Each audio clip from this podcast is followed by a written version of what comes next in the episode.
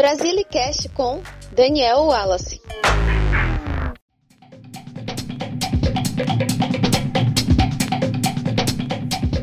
Alô, brasiliana brasiliano! O Brasilicast completou dois anos de muito conteúdo sobre cultura, folclore e histórias do Brasil. Já são 27 episódios, presentes em oito plataformas e com mais de duas mil audições. Obrigado a você por seguir esta rede e acreditar na divulgação de conhecimentos. Nesse clima, nada melhor do que falar em festa, não? Conhece a de Santo Antônio de Barbalha? Confesso que eu desconhecia completamente até o ano passado.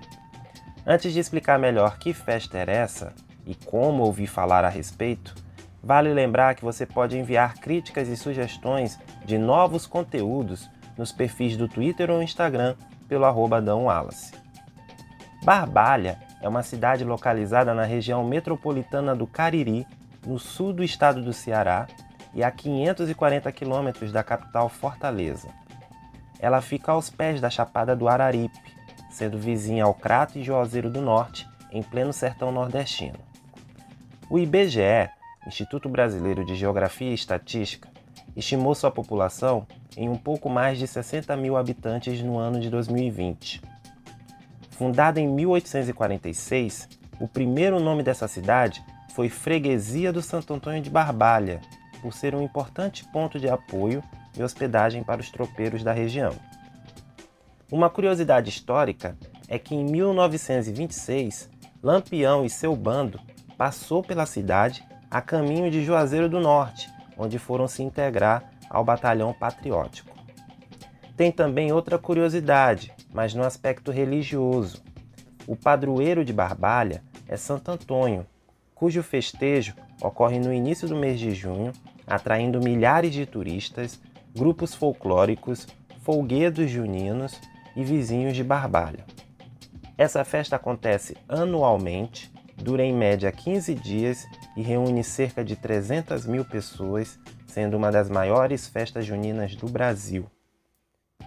Tudo se inicia no dia do pau da bandeira, quando homens conhecidos como carregadores vão em busca do mastro numa região distante do centro da cidade ao amanhecer de um domingo próximo ao final de maio.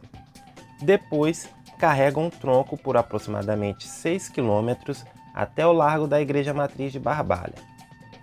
Esse tradicional cortejo começou em 1928, incentivado pelo pároco José Correia de Lima, Atualmente é formado por milhares de pessoas aglomeradas à espera do momento maior, o hasteamento da bandeira de Santo Antônio. Em 1976, o prefeito Fabriano Sampaio decidiu incorporar vários grupos folclóricos da região para seguirem o mastro e se apresentarem nas principais ruas da cidade. Mulheres e homens solteiros acreditam que é milagroso ou tocar ou sentar no mastro ou tirar sua casca para fazer chá a fim de conseguir uma companheira ou um companheiro. O festejo se prolonga ao final dos dias seguintes, com missas diárias na matriz, além de muitos leilões, quermesses, comidas típicas, shows musicais, apresentações juninas e parque de diversão. O período se encerra no dia 13 de junho com a tradicional procissão e missa de encerramento ao padroeiro.